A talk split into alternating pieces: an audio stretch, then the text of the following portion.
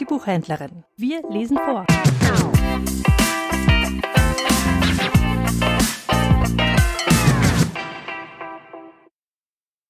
Die Legende vom heiligen Antonius, wie sie in Venezuela erzählt wird. Es war einmal ein Mann und eine Frau, die hatten keine Kinder. Und so sehr sie auch alle Mittel versuchten und so sehr sie auch Gott darum baten, sie bekamen keine Kinder. Sie fügten sich geduldig in ihr Schicksal und klagten nicht. Als der Mann alt geworden war, starb er. Es blieb die Frau allein, und sie musste immer in den Wald gehen, um sich Holz fürs Feuer zu holen, denn sie hatte ja sonst niemand. Eines Tages ging sie wieder in den Wald und brach Äste ab, und als sie gerade einen besonders schönen Zweig mit der Axt abschlagen wollte, hörte sie eine Stimme. Mütterchen, schlag nicht zu. Mütterchen, schlag nicht zu. Die Alte sah sich überrascht um, aber sie konnte niemanden entdecken. Da erhob sie wieder die Axt und abermals ertönte die Stimme. Mütterchen, schlag nicht zu. Mütterchen, schlag nicht zu.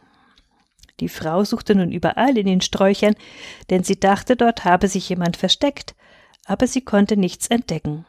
Und so nahm sie wieder ihre Axt auf und holte zu einem Schlag aus. Und da hörte sie zum dritten Mal die Stimme. Mütterchen, schlag nicht zu. Mütterchen, schlag nicht zu. Und da fiel es wie Sand von ihren Augen, und sie erblickte vor sich auf dem Ast des Baumes einen hübschen Knaben. Da nahm sie das Kind herunter und trug es heim, und sie hielt es wie einen eigenen Sohn. Als Antonio zehn Jahre alt geworden war, gab ihm die Alte die Schweine zu hüten. Und es zeigte sich, dass Antonio ein guter Hirt war. Und weil er auf seine Tiere so gut aufpasste und keins verlor, baten ihn auch andere Leute, ihre Schweine zu hüten, und von dem Verdienst lebte Antonio und die Alte. Und endlich ernannte man Antonio zum Oberhirten, und zusammen mit zwei anderen Burschen hütete er die ganze Herde des Dorfes. Nun trug es sich damals zu, dass eine böse Hexe lebte, die hatte vom Teufel einen Sack erhalten und eine Flöte, und wenn sie auf der Flöte spielte und dazu tanzte, schaute ihr alles zu, und dadurch wurden die Leute so verzaubert, dass sie in den Sack sprangen, und keiner konnte sich mehr daraus befreien. Die Hexe aber trieb es immer schlimmer, und eines Tages, als sie sang, blies und tanzte, sah ihr die Sonne zu, und da musste auch die Sonne in den Sack springen, und die Hexe trug die Sonne heim und sperrte sie in den Keller, denn sie wollte ihre eigene Tochter mit dem Sonnenprinzen vermählen. Für die Menschen, Tiere und Pflanzen begann nun eine sehr böse Zeit, denn ohne Sonne wuchs nichts mehr, und es brach eine große Hungersnot aus. Antonio sagte zu der Alten Mütterchen, so geht das nicht weiter. Ich werde sehen, dass ich die Sonne befreien kann.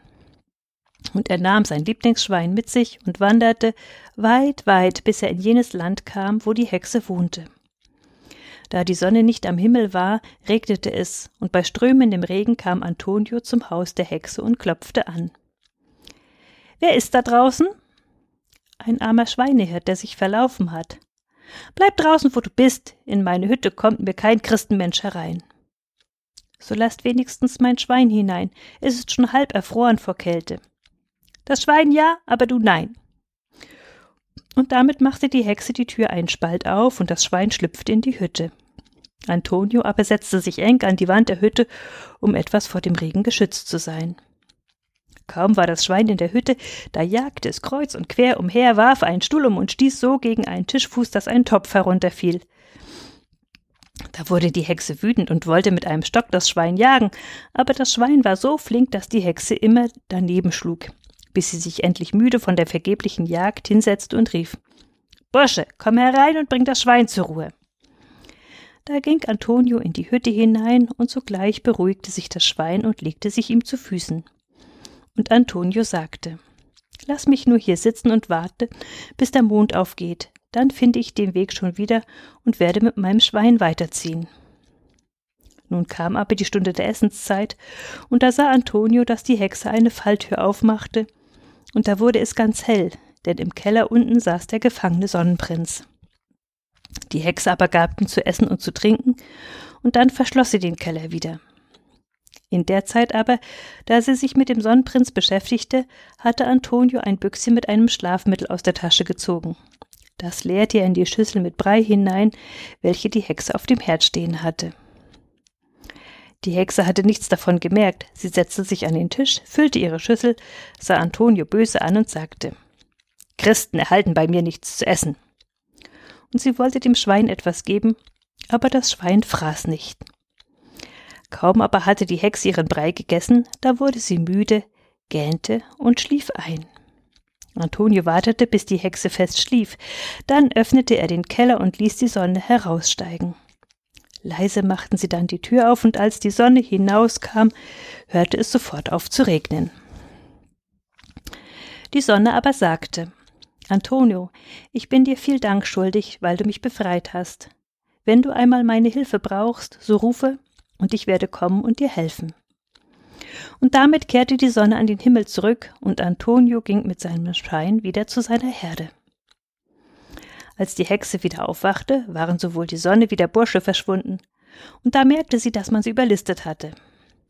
Wartet nur, ihr Gauner, rief sie aus, ich erwisch euch schon doch. Und sie öffnete ihre Truhe, nahm den Zaubersack und die Flöte heraus und machte sich auf den Weg. Erst muss ich den Lümmel haben, der mir die Sonne gestohlen hat, sagte sie, und damit ging sie zu dem Dorf, wo Antonio wohnte. Der war gerade mit den anderen beiden Burschen und der Schweineherde auf der Weide, und als er von fern die Hexe kommen sah, stieg er mit den beiden Burschen auf einen hohen Baum. Und er sagte zu seinen beiden Freunden Wenn die Frau kommt, dann schaut ja nicht hinunter. Und die Hexe kam, sah die drei Burschen auf dem Baum sitzen, holte ihre Flöte heraus und begann zu blasen, zu singen und zu tanzen. Auf der grünen Wiese gibt es viele Küsse und die Musik klang so lieblich, dass nach einiger Zeit ein Bursche hinunterschaute, und wie er da die Hexe tanzen sah, da konnte er nicht mehr anders, er musste hinuntersteigen und in den Sack hineinschlüpfen. Die Hexe aber fuhr fort zu singen, zu blasen und zu tanzen. Auf der grünen Wiese gibt es viele Küsse. Und nach einer gewissen Zeit sagte der zweite Bursche, Ach, wie klingt das hübsch, und schaute hinunter, und da musste auch er vom Baum steigen und in den Sack hinein. Die Hexe aber hörte nicht auf, und sie blies, sang und tanzte weiter. Auf der grünen Wiese gibt es viele Küsse. Und langsam merkte auch Antonio, dass er schwach wurde, und da nahm er ein Messer und schnitt sich in den Daumen, um sich abzulenken. Und das Blut tropfte vom Baum herunter, und als das die Hexe sah, wurde sie ganz gierig danach, denn sie hatte kein Christenblut mehr getrunken. Und sie machte den Mund weit auf, um die Tropfen zu fangen, und ließ dabei die Flöte fallen. Da war sofort das Schwein da und lief mit der Flöte im Maul davon. Die Hexe rannte hinter dem Schwein her, aber das Schwein war flink, und als es einigen Vorsprung hatte, drehte es sich um und blies und sang und tanzte. Auf der grünen Wiese gibt es viele Küsse. Und da konnte die Hexe nicht anders, sie musste auch in den Sack kriechen. Das Schwein aber rief Antonio, du kannst herunterkommen, denn die Hexe steckt im Sack. Da stieg Antonio vom Baum und ließ die beiden Hirten herauskriechen, die Hexe aber musste im Sack bleiben. Nun wussten die Burschen aber nicht, was sie mit der Hexe machen sollten, und sie hatten Angst, dass die sich wieder befreien würde. Und endlich rief Antonio Sonnenprinz. Ja, ich höre dich, was willst du? Kannst du hier den Sack mit der Hexe verbrennen? Ich wüsste nichts, was ich lieber täte, antwortete die Sonne, und sie nahm den Sack mitsamt der Hexe und verbrannte ihn. Die Flöte aber ließ Antonio den Hirten, und er selber ging mit seinem Schwein in die Wüste und wurde ein frommer Eremit. Und damit ist die Geschichte aus.